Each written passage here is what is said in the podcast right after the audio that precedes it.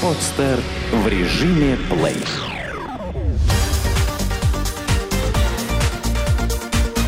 Банк.ру. Информационный дайджест. Как банкиры выбирают коллекторов. Роспотребнадзор недавно сообщил, что россияне стали чаще жаловаться на противоправные действия коллекторов. Граждане указывают на угрозы в их адрес, шантаж, распространение персональных данных. При этом банкиры утверждают, что тщательно отбирают коллекторов и контролируют их деятельность. Кто прав?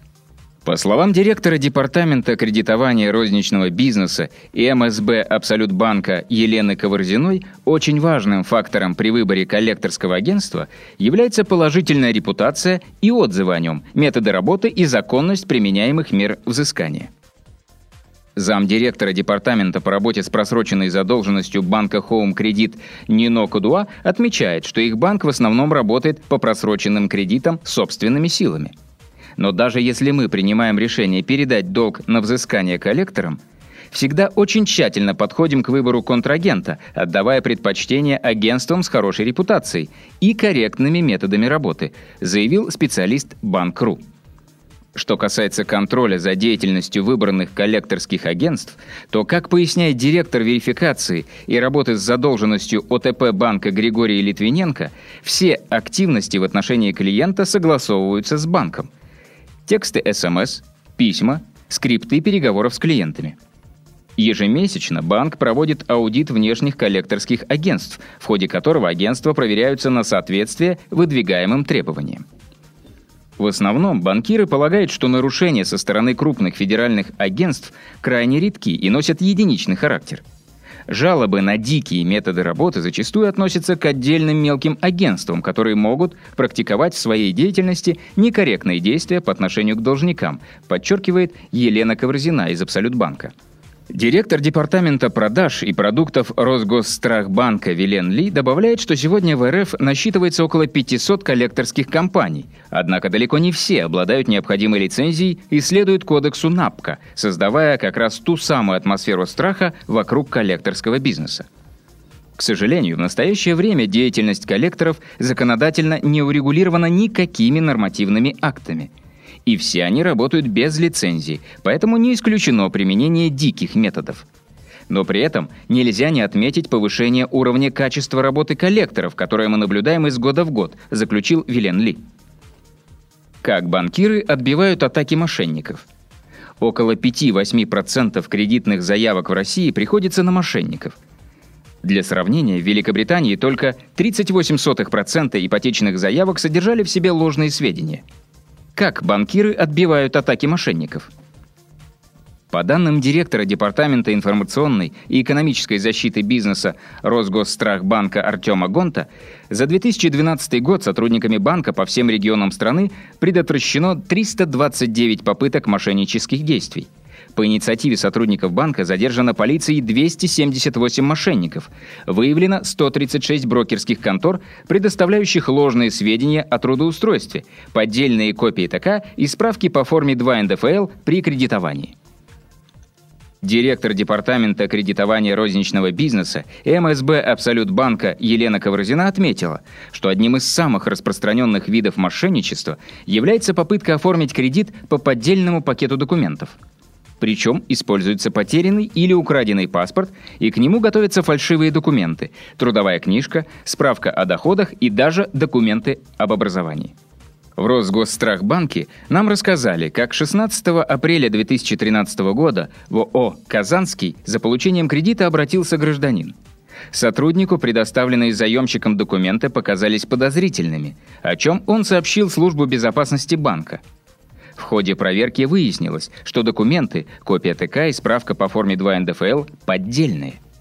Когда заемщик на следующий день пришел в отделение банка за ответом по своей заявке, сотрудники вызвали полицию, которая и задержала мошенника. Как рассказал начальник управления верификации и андеррайтинга банка «Стройкредит» Григорий Перепелов, меры, которые предпринимают банки для разоблачения мошенников, можно разбить на несколько категорий – во-первых, визуальная оценка заемщика на этапе подачи заявки. Кредитный специалист оценивает, как клиент отвечает на вопросы, соответствует ли его внешний вид заявленной в анкете должности. Вызвать подозрение у сотрудника банка может неопрятный клиент. Также банки учитывают, сопровождает ли кто-то клиента, пришел ли он с родственниками или друзьями, которые подсказывают, что делать, как заполнять документы или заполняют за него. Подозрения вызывают граждане, которые не интересуются условиями кредитного договора, не задают никаких вопросов по порядку обслуживания кредита, легко соглашаются на резкое снижение суммы займа. Во-вторых, проверка документов на подлинность.